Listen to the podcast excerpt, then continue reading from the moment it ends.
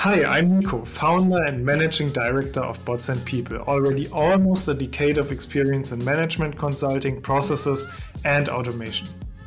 Hi, and I am Andy. I am an expert from Adidas via Deloitte to tech companies. I've worked with lots of technologies around S4HANA, RPA, and process mining, and I'm always into processes. Welcome to our podcast. This is the Automation Insider podcast for all industry experts, enthusiasts, and pioneers. We share with you the hottest news and rumors from the automation world. Welcome back to our Automation Insider podcast. We have lots of interesting topics, and especially one interesting topic uh, for you. We also got some feedback for our uh, last episode, uh, and I want to share one, and then uh, Andy is going to share one as well. So, the first feedback we got was from uh, T. Uh, he works for SAP, and he said, that um, our podcast would be perfect for a sports session. So that's already good signal. I think Nico, that's really nice because that's actually where we want to go. Yeah, so we want to go in the direction that we fit into half an hour into a sports session for everyone. And from that point of view, I think it's a pretty good feedback. Uh, there was also lots of feedback, I think, on LinkedIn. Um, I had a feedback from Christoph Piller, friend of us, and he said, "Hey, I want to see more about RPA versus iPaaS and versus other automation tools." And uh, could you also talk about automation capability models? So, what's out there? How do you classify technologies?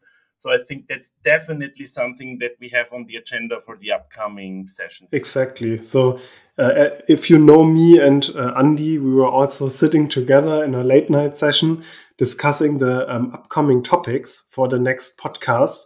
And we have very interesting topics like uh, the topic market consolidation, MS Power Platform versus digital workplace strategy, uh, automation influencers. So, who's the influencers and uh, how do we evaluate those? Uh, where stands Blue Prism and Automation Anywhere in comparison to the others? Uh, who are the UiPath MVPs? It's also an interesting topic. We have something about conversational AI uh, professional services around automation, uh, also the role of research companies like Gartner, Forrester, and more. Um, and we have also uh, the topic corporate role models.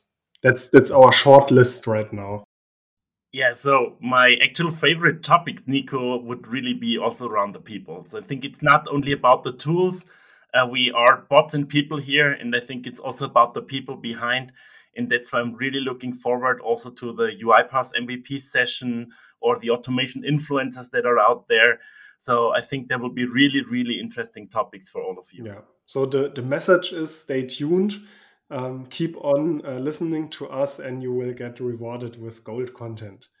Um, the topic for today is one uh, we got also um, out of the community uh, from uh, interest from several people approaching us and saying, hey, could you do something about the Celonis IPO?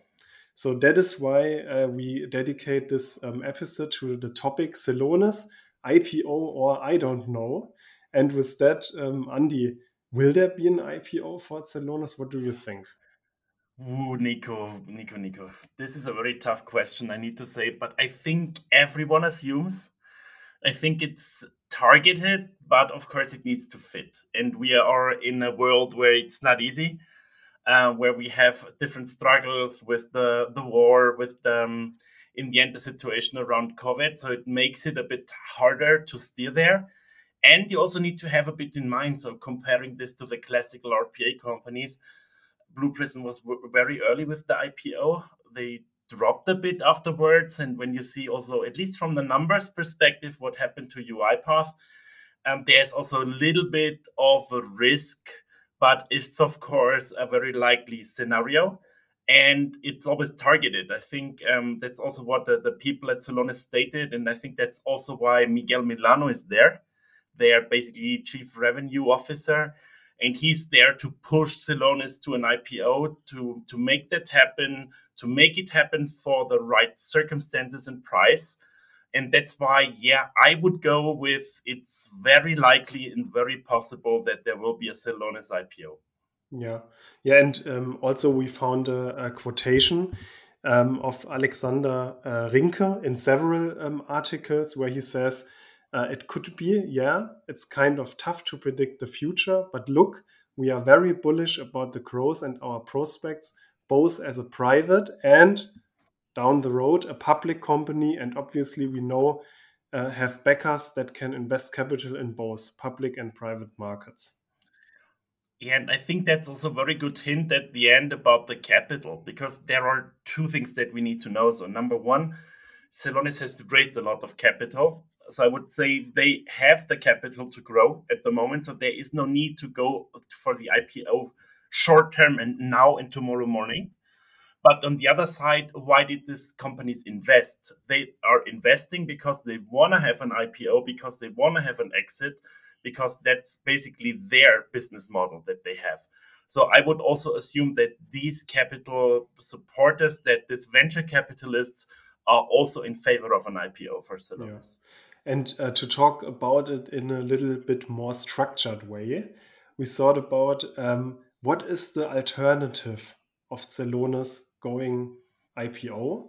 So it would be because, uh, as you said it, uh, those companies where a lot of capital is invested, they are exit driven. Uh, whether it's an exit in the public market or it's an exit to um, a competitor, maybe. So, um, what do you think? This the second big possibility of an exit is that something um, that could happen to Celonis, so that um, they got acquired by another big tech player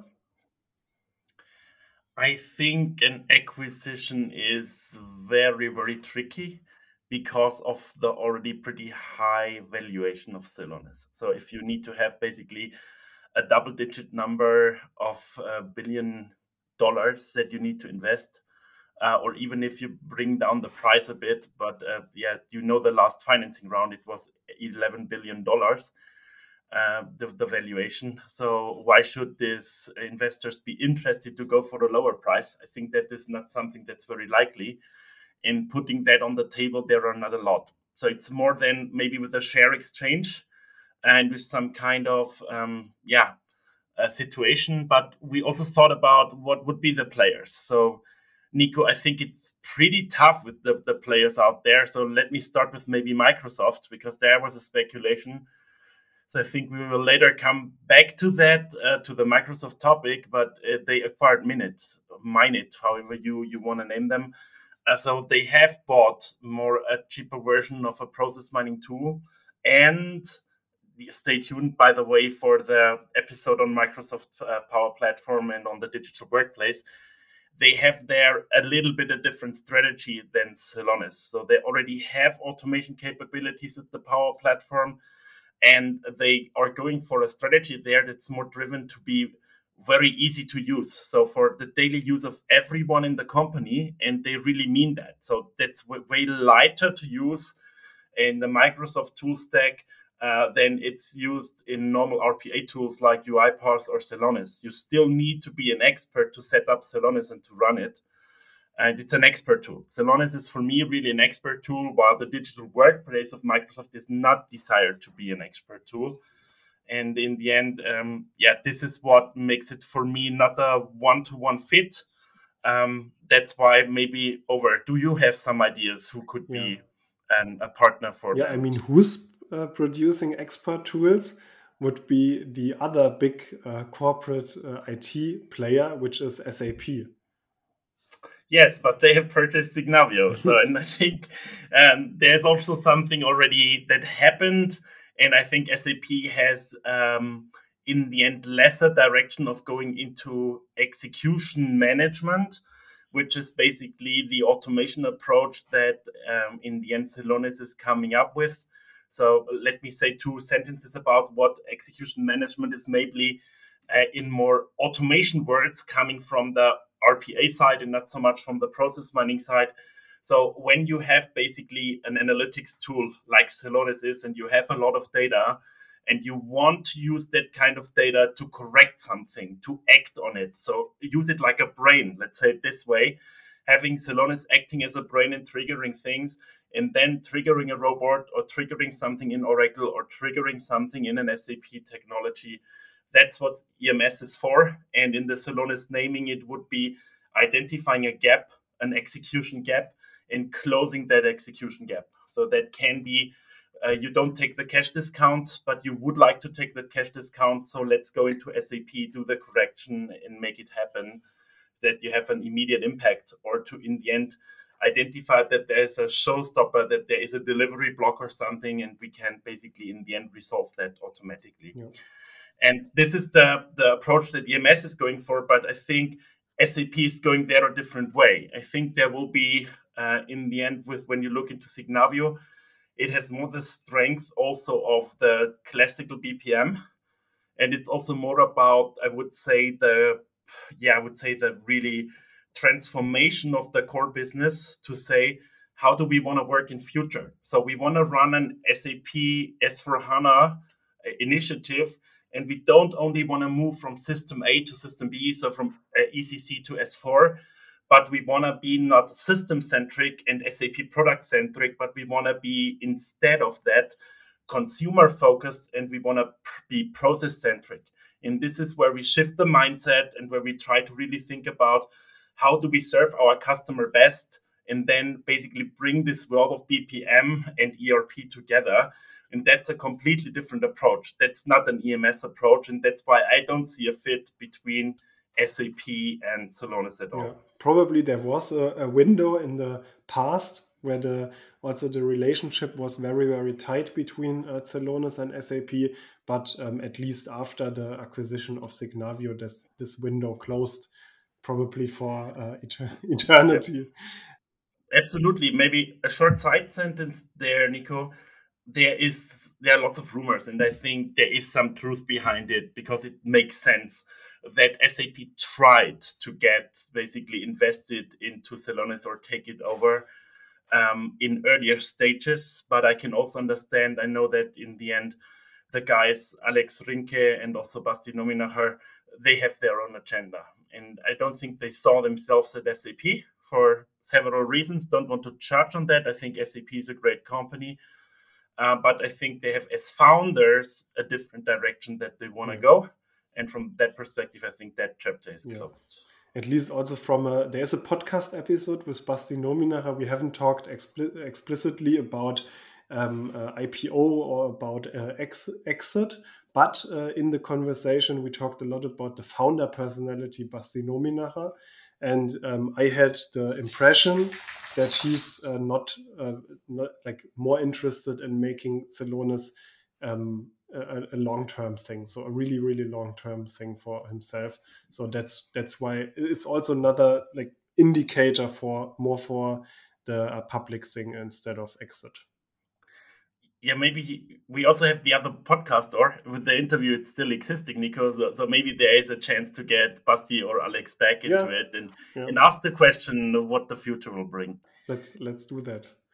Okay, and then but we have two, um, or let's say three other players that are at least financially strong enough um, maybe, which is uh, uh, and, and, we can we can do it in one try, so to say, to test it, uh, which is Google, uh, ServiceNow, Salesforce. These are the names that pop into my mind as yeah. well.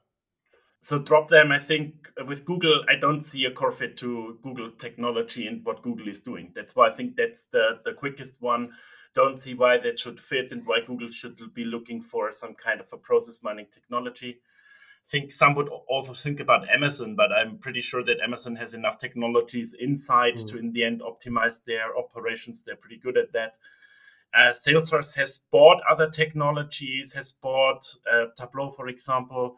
Um, I think also there, there's no need as a, in the end, for yeah growing their business through Celonis. I don't see a 100% fit, at least not for the price that Celonis is offering. And ServiceNow is a bit more interesting because there is that kind of, in the end, partnership between ServiceNow and Celonis, where ServiceNow is the bigger player in both. Uh, and maybe we need to do even a separate episode on, on that or, or put that in one of our next episodes because that's a, a deep topic on how this partnership works.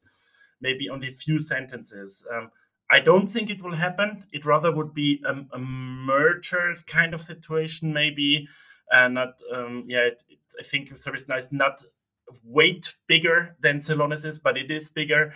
So the, the terms would need to be clear. I don't know how that could basically look out. But the other thing is also they have a pretty, pretty common um, vision. So both want to be the platform of platforms, both want to orchestrate the full business. And I would say there is a lot of collision potential between both because if, if that kind of merger or t- uh, acquisition would not happen in future, I see that only as a partnership uh, based on time because they have a too close strategy that they can be partners on that level otherwise. And from that perspective, it will be nice to see uh, how this is continuing. Okay. Yeah, so elaborating that the public way is more likely than the exit way for Celonis. Ne never say never, but uh, this is what we would um, we would see here um, let's um, have a look at the target valuation for the IPO. And there we also uh, gathered some uh, really interesting information. Yeah, Nico, I think we looked into UiPath as a comparison. So, of course, we can answer the question if that's the, the best comparison, but I think it's a good one. Um, and when you look into UiPath pre IPO one year before, they were um, at the annual recurring revenues as a, a yearly revenue basically of uh, 336 million dollar so roughly 350 million dollars at the ipo they were roughly about uh, 600 million and now they're roughly about 900 million so that's basically a step two years 300 600 900 something like that. And they started with a valuation of 35 billion. That was also roughly the, the price they went into the share market. The first days it was swapping a bit between 31, 38, but I think 35 is the benchmark we can look at. And uh, that was the valuation that was given also by the financial rounds before. That was pretty high. And if you compare that now, roughly one year after, um, the revenue has grown. Um, the outlook is good. It's maybe not as good as everyone would like to have it, but it's still good. But it has dropped. So we are at the annual recurring revenue of about $900 million. And we are at the market capitalization of $10 billion. So that kind of multiple between both has dropped by about even five. So that is really, really interesting to look at because what do we learn from that for Celonis?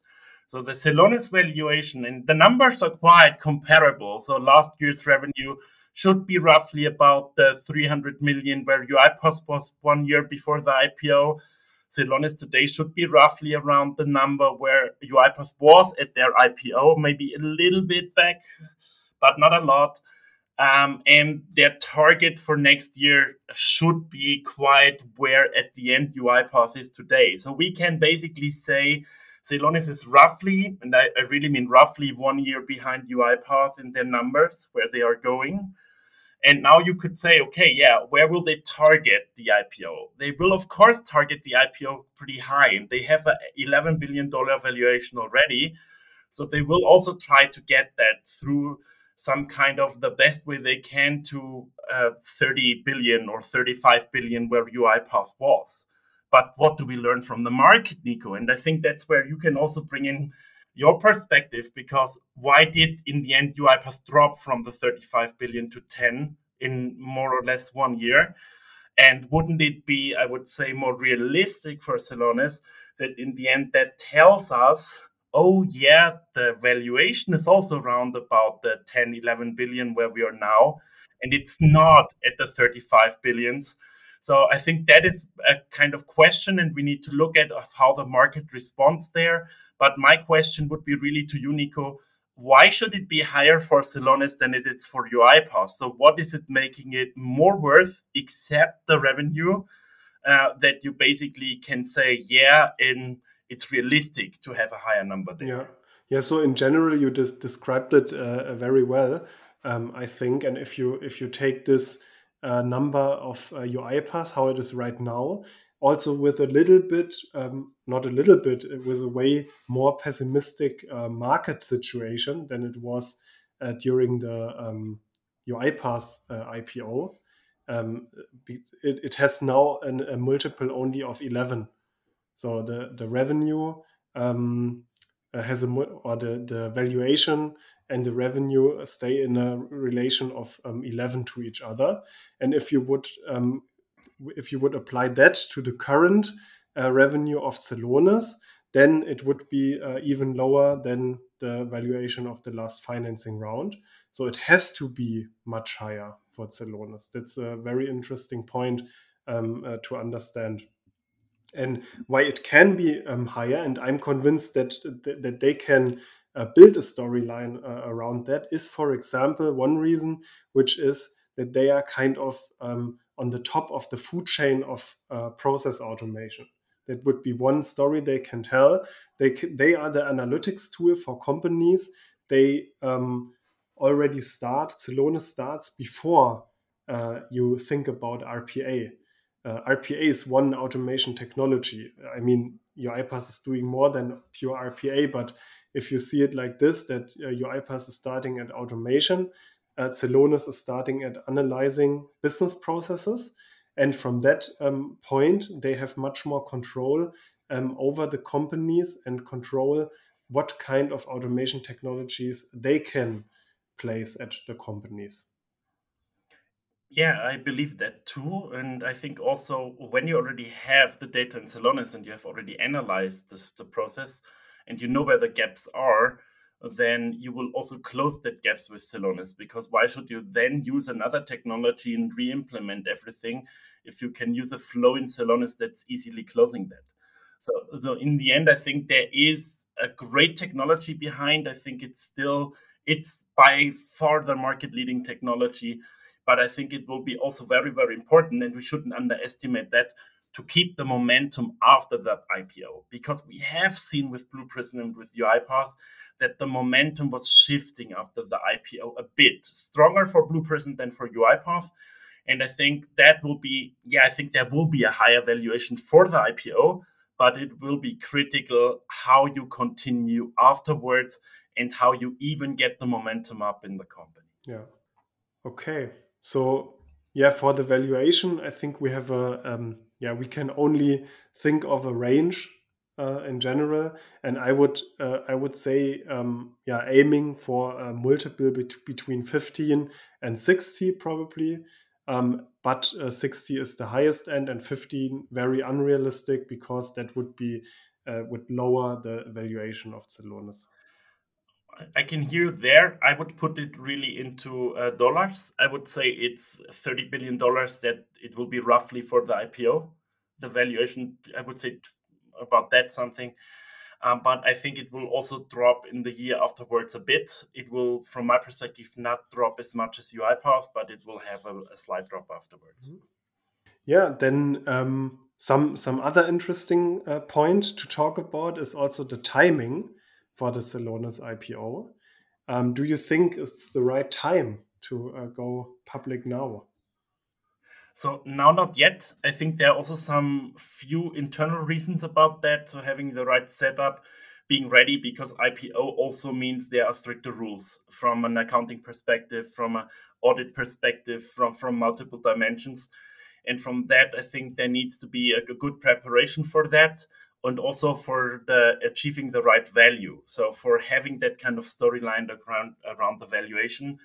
And there it's also i would say about the circumstances. So they need to find the right spot between the war now the in the end the covid situation easing out a bit.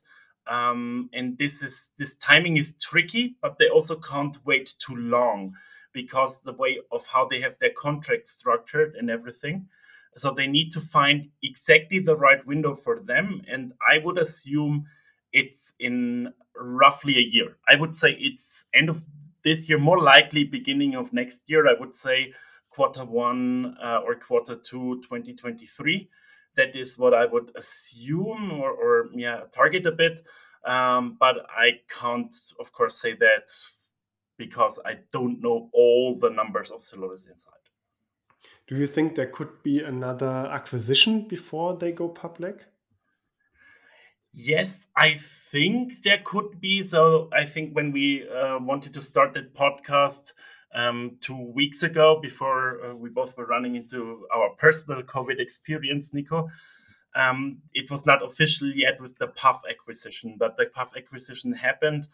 That in the end, uh, Celonis wants to be stronger on the Microsoft tool stack, and I think the reason is quite easy uh, to explain. And this is because of basically every big company or most of the big companies are using Microsoft tool stack are using uh, in the end Microsoft 365 and having easier access to the data that's in there and reaching the people easier and getting them into process mining. I think this is a clear target that they have, and that's why I think it's a good acquisition. Also, a little bit of additional revenues coming in. I could assume two other things. I could uh, basically say whenever there is a chance to acquire a company that's fitting into the tool stack and that's increasing their revenue numbers because that's important for the IPO, then that could happen. And maybe also some advanced ML AI technologies because that's also performing pretty good on the papers for the IPO. But everything at the moment is really IPO targeting and driven. And that's why it will be, if there is a move, it will be in a move that's improving the IPO situation. Yeah. Okay, cool. So I think we can um, call it an episode, at least in terms of uh, analyzing uh, Celonis IPO. Um, in in general, I would say congrats to Celonis, what they built in the last years, um, and that they are in in this position. Um, that's uh, really cool, really cool for the for the um, yeah for for Europe, uh, for Germany, but also for the world that such a company exists and has the opportunity now to go uh, public soon. Yeah, um, I think Nico, there would be a final question before we go to our learning of the week that we always present. Um, Nico, would you invest into Celonis ah. if you would have the chance? Yeah, for the right price, yes. and you? yeah, I would say the same. Yeah. think if the, it's the right price, maybe I would rather invest after the IPO than in the IPO. Yeah. Yeah, true. And there's also for that kind of questions, uh, there's also very good uh, stock market podcasts. We went um, uh, already very deep into it for, for us, but it was important for us because it's one of the most important automation players to shed light on it. Um, yeah, and I hope uh, you also got some insights and um, uh, learnings from that session. Yeah, then I think we go to our learning of the week, Nico. I think we are a growth mindset team that we're here. That's why we always want to grow and learn. Nico, what was your learning of the week of last week that we want to share with our people? Yeah, I have a, a very good learning. So we are working with um, uh, bigger companies uh, on their automation initiatives from a learning, but also from an, a strategic perspective um, and also with uh, some uh, smaller companies on their automation initiatives and process automations. And um, what I learned again, uh, after I learned it already several times, is that business case calculation and also the expectations from those uh, enterprises, let's say 10K employees plus, and smaller companies, let's say around 5,000 employees, for example, um, is uh, there's a huge difference in how they calculate their benefits for automation initiatives, how much they can invest, um, and how uh, you you have to um, argue towards the management to get the necessary investments up and running. Yeah, absolutely. I can only support that. I think it's also clear that if you're a smaller company, you really need to see where you're investing to because every euro counts and then you really need to be very strict in the investment and sometimes that would be even good for also bigger companies to really think about that and i think this is also a growth opportunity for companies not only for people in the future on how to steer all their investments and, and how to make that pay off yeah, actually, I also a learning of the week, and it's more about really, I would say, from the product management. So I was part of a workshop uh, with a big corporate one we talked about today. And I don't mean Celonis, by the way, but we, we mentioned the name in between. And it was about, um, yeah, also uh, analytics and automation technologies. And we were discussing personas. And they had a nice set of personas basically prepared, starting from the decision maker, which was basically as the C level, so as the CXO um, and then basically multiple personas below that you need to in the end um, yeah make the transformation happen and it was nicely presented. It was from an optical perspective really really good. It was from a content perspective from what was on it was also great. But there was one thing that really worried me a bit and that was it started with the decision maker and it stated there basically what's the job to be done of that decision maker and what's his basically what's his need? Why do we need to uh, in the end uh, target him and uh, how can we make him successful? And it stated basically there that his target is to implement data driven decision making and to have automated processes. And this was not precise because it was not precise for the tool we were talking about. That could be a statement for any automation and analytics, BI, process mining, or automation tool that is out there, but it was not precise enough for the solution we want to build. This is the one thing. So it was it was not giving us basically that kind of differentiation and that kind of positioning that we needed. And the second thing, it, it was not really linked to the OKRs. So for me, it was basically that moment where I realized when I do a persona, I also need to think about the objectives and the key results of that persona. And the objective of a board member is different. It's about revenue, it's about profitability. And that's what he wants to achieve. It's not about the number of robots. It's not about having Celonis live or not, or having UiPath live or not, or having Signavio live or not. It's not about that technologies. It's about the impact that we have and the impact is in this kind of OKRs and KPIs. And this is where we really need to think about what is that? This is what we call in, in my environment business value. And business value is exactly represented by this, by this number that's in the end representing the job to be done. And for a board member, that would be profitability, it would be revenue, it would be the performance of the supply chain or anything else that's in there that's what we're looking at, and it's not having a tool live. Yeah, I know a very good uh, C-level manager uh, who, who's also um, uh, our advisor, Ale Strabeck, and he once said um, exactly that. So he said, "I don't need an automation strategy. I only need um, automation to support my company strategy," which is completely yeah. completely that perspective you, you mentioned. Absolutely. Cool is this is a good last uh, word, I would say, for this episode. Thank you, Andy. It was a lot of fun. And uh, to all of you who who is uh, listening, if you have any news, any rumors, anything you want us to talk about in the podcast, then please reach out to us in LinkedIn. Um, you can also uh, join the Bots and People community and write us there. Um, we are always happy to get your input and feedback. Yeah. So thank you very much. And not only happy automating, but also happy discussion on LinkedIn. Thanks very bye much. Bye bye.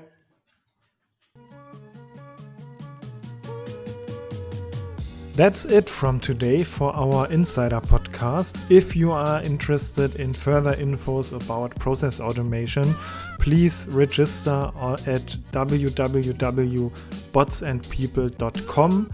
There you will find the hottest news about automation, many, many articles, tool reviews, and also you get the access to a database of freelancers and developers who can care about your own process automation. See you soon.